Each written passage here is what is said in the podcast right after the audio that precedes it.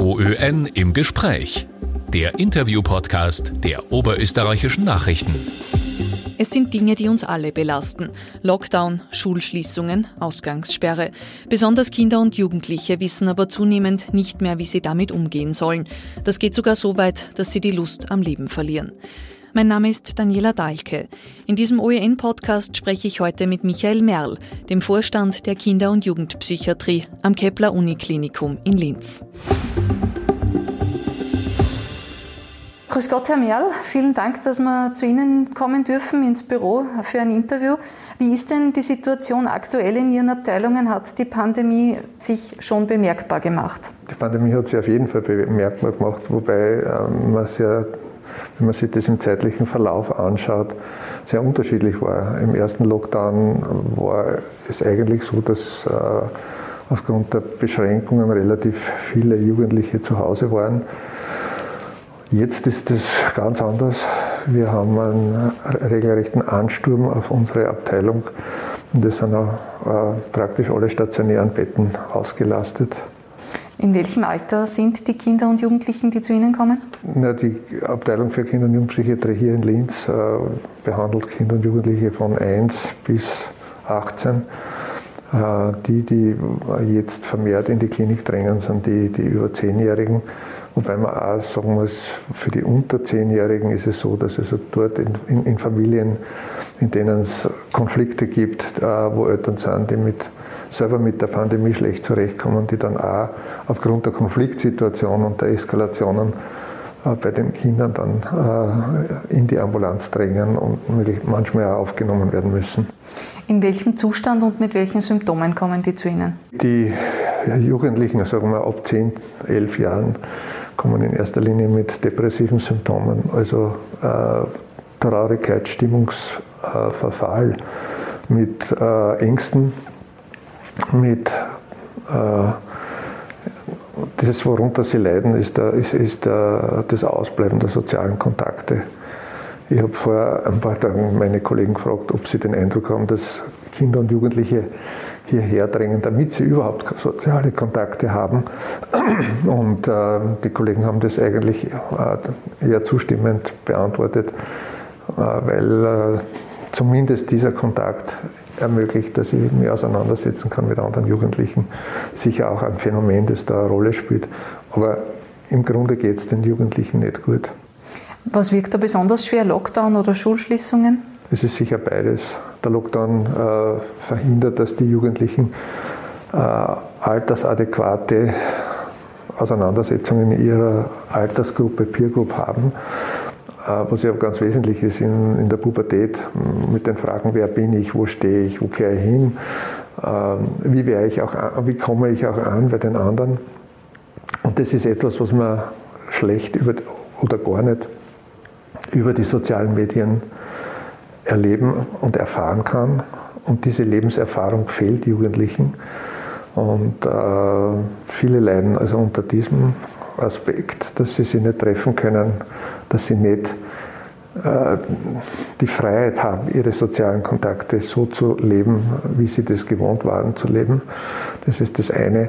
Das zweite ist sicher der Aspekt der, der, des, der Schulschließungen, wo zwar dieser soziale Anteil auch eine Rolle spielt, aber äh, natürlich auch die Angst und Sorge um Lebenslaufbahn, berufliche Ausbildung, schulische Ausbildung ein ganz wesentlicher Teil ist.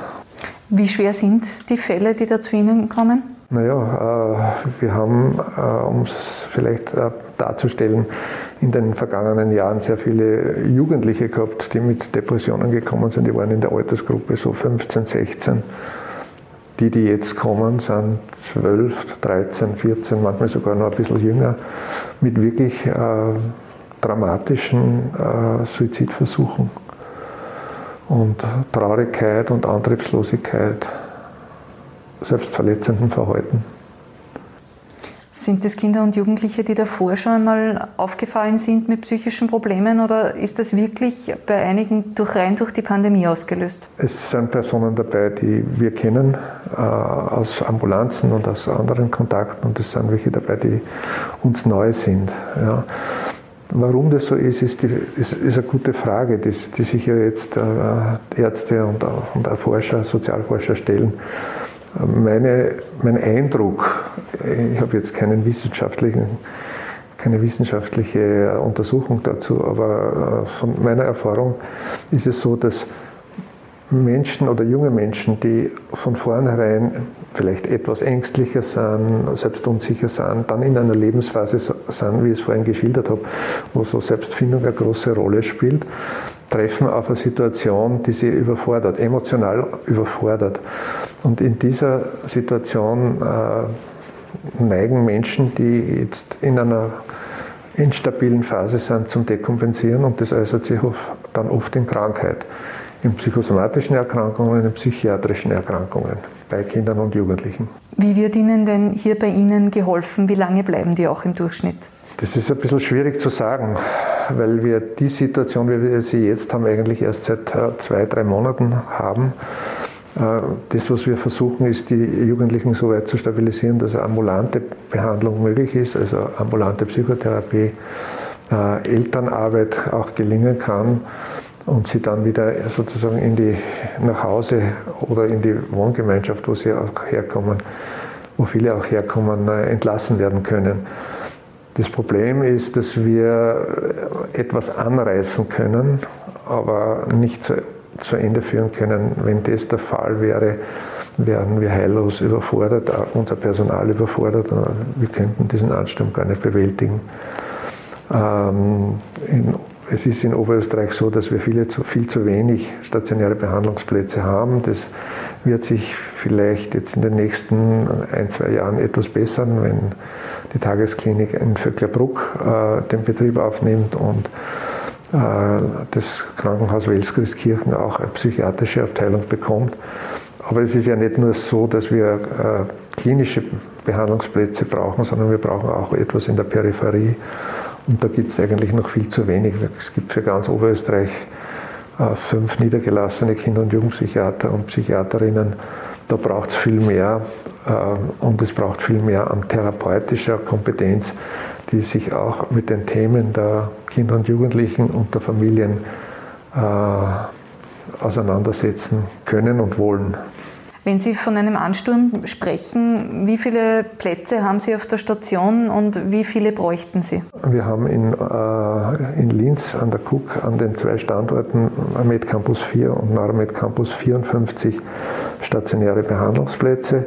Davon sind acht auf der, äh, Behandlungsplätze auf der Akutstation, die heute, ich es gerade vorhin erfahren, mit zehn Personen besetzt ist. Also wir haben eigentlich für diesen Akutbereich, das sind äh, Jugendliche, die also akute Selbstmordgedanken haben, haben wir aktuell eigentlich keinen Platz mehr. Und wir haben 22 tagesklinische Plätze, wobei die tagesklinischen Plätze aufgrund der Abstandsregeln und der Sicherheitsmaßnahmen derzeit nicht ausgelastet sind.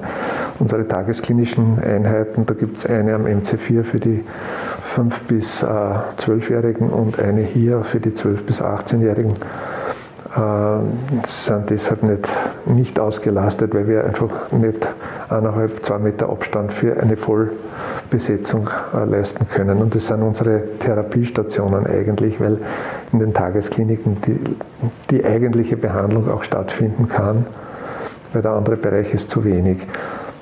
Laut dem äh, Strukturplan Gesundheit des Gesundheitsministeriums und der Gesundheit Österreich sollten wir eigentlich 100 äh, in, Oberösterreich 115 bis 140 stationäre Behandlungsplätze haben.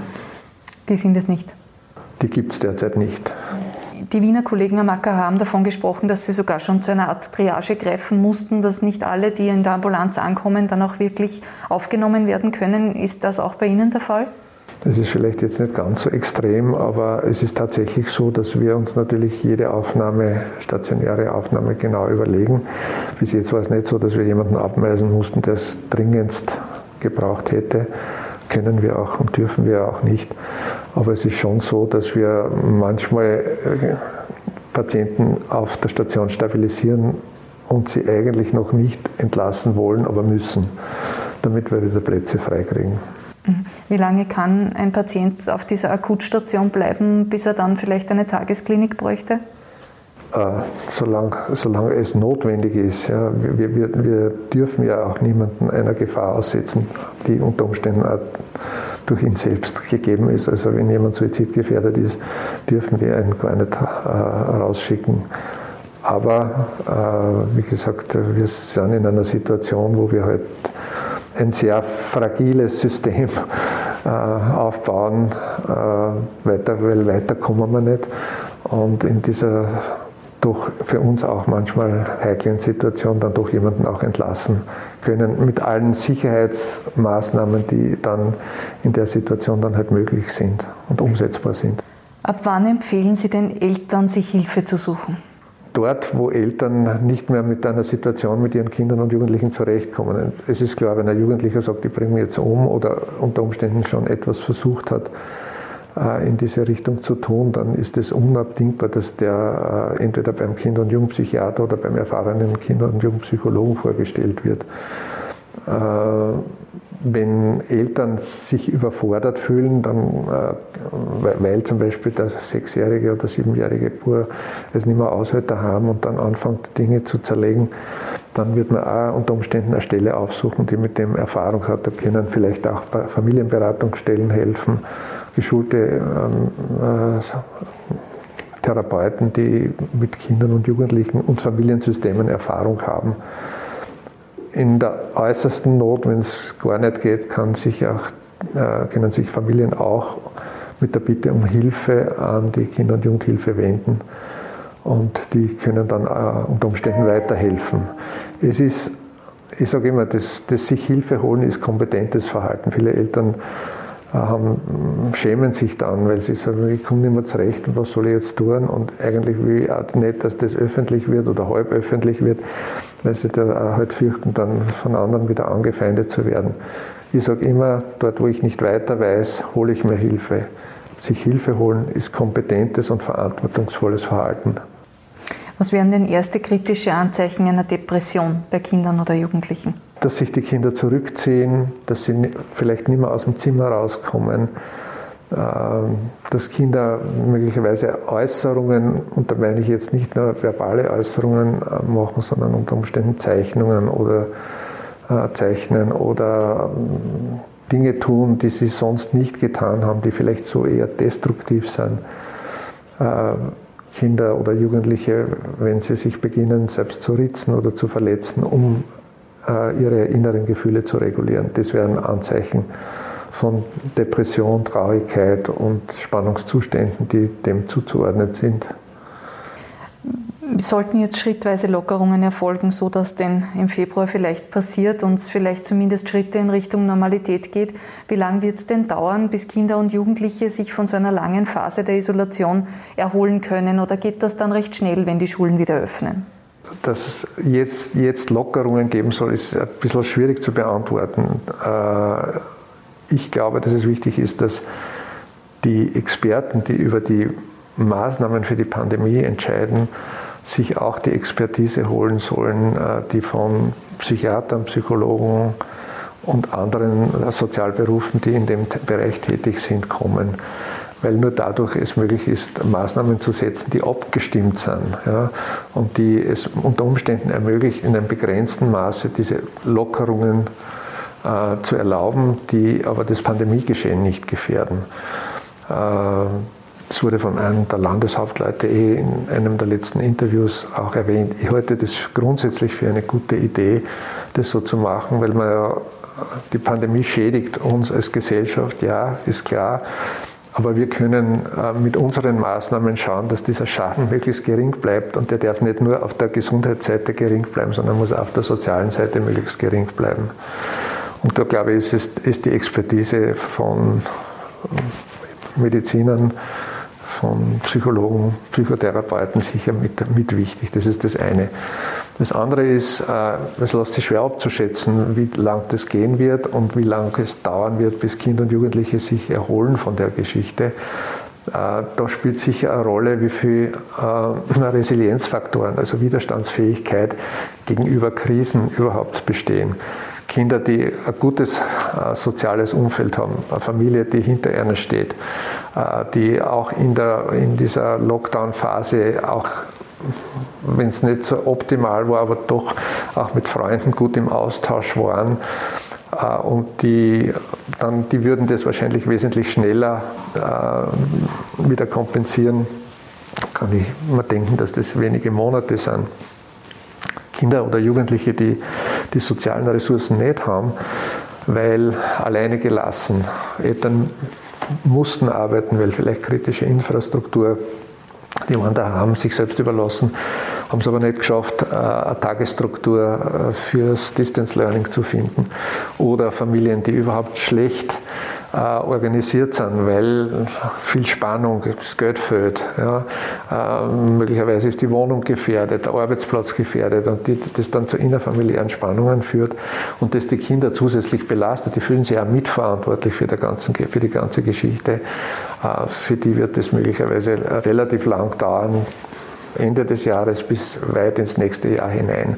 Was die Lernsituation betrifft oder das, äh, das, das schulische Lernen, wird es auch davon abhängen, welche Ressourcen jemand hat. Es gibt Kinder, die ja Klassen, also in der Normalzeit Klassen überspringen, die werden wenig Schwierigkeiten haben. Aber es wird viele geben, die eher bildungsfern sind, äh, die das möglicherweise nicht aufholen können. Und dann besteht aus meiner Sicht schon die Gefahr, dass die in in Verhaltensweisen abdriften, die uns als Gesellschaft noch lange, lange, lange beschäftigen werden. Und ich rede davon äh, von Alkohol und Drogen und ich rede von Kriminalität. Sie haben die Tagesstruktur angesprochen beim Distance Learning. Gibt es vielleicht einen Rat, den Sie Eltern mitgeben können, was wichtig ist in dieser Zeit? Äh, ich denke, dass es wichtig ist, dass Eltern, sofern sie das können, weil die, die Kräfte und, und, Ressourcen der Eltern sind ja auch in gewisser Weise begrenzt. Irgendwann ist man erschöpft einfach. Aber äh, mit den Kindern vielleicht einen Plan erarbeiten. Äh, wichtig ist, dass, man, dass es drinnen Pausen gibt, ja, wo etwas anderes gemacht wird, wo man vielleicht ein bisschen Bewegung macht, äh, wo man äh, Wenn es am Land ist, ist es vielleicht sogar ein bisschen leichter, dass man sogar rausgeht und einmal eine Runde läuft oder sich im Schnee wälzt oder einen Schneemann baut, je nach Alter des Kindes oder Jugendlichen. Ich denke, dass das gut ist, diesen Tag, Tagesablauf zu, zu, zu gestalten und dann mit dem Kind das auch durchzugehen, wenn das irgendwie möglich ist. Was ist gelungen, was ist weniger gut gelungen, wo brauchst du vielleicht, das man, könnte man auch noch einbauen, ja, dass man sagt, okay, es gibt ja Bereich, meinetwegen in Deutsch ist mir nicht gelungen, das war so langweilig oder ich habe mich so angestrengt und ich komme bei dem Aufsatz jetzt nicht weiter, dass Eltern vielleicht sogar Zeit einplanen, die aber auch wieder bitte begrenzt ist und nicht ins Endlose ausgedehnt ist, wo die Eltern sagen, okay, da setze ich mich dazu und schaue, wie ich dich unterstützen kann. Für wie wichtig würden Sie es denn halten, dass jetzt möglichst rasch die Schulen wieder öffnen? Ich halte es für sehr wichtig, äh, dass die Schulen öffnen mit ganz klaren Plänen, wie, das geht. Ich habe es vorhin erwähnt, ohne dass die, die Pandemiesituation jetzt äh, übermäßig gefährdet wird. Aber ich denke, kluge Köpfe werden auch dazu Lösungen finden. Ob man das jetzt damit regelt, dass es äh, möglicherweise alternierend tageweise oder Vormittag, Nachmittag ist, äh, das ist äh, Sache der Schule, das zu entscheiden und die anderen Maßnahmen so äh, weise einzuteilen, dass also alle mit Themen mit können, was jetzt Masken betrifft oder was Abstand betrifft. Das würde wahrscheinlich, wenn es eine Schulöffnung gäbe, zumindest die Situation auf Ihrer Station vielleicht wieder entlasten. Ich denke schon, ja, weil, wie gesagt, ein Teil derjenigen oder die äh, Patienten und Patientinnen, die kommen, unter diesem sozialen Verlust enorm leiden. Vielen Dank, Herr Merl, fürs Gespräch. Gerne. OÖN im Gespräch. Mehr Podcasts finden Sie auf Nachrichten.at.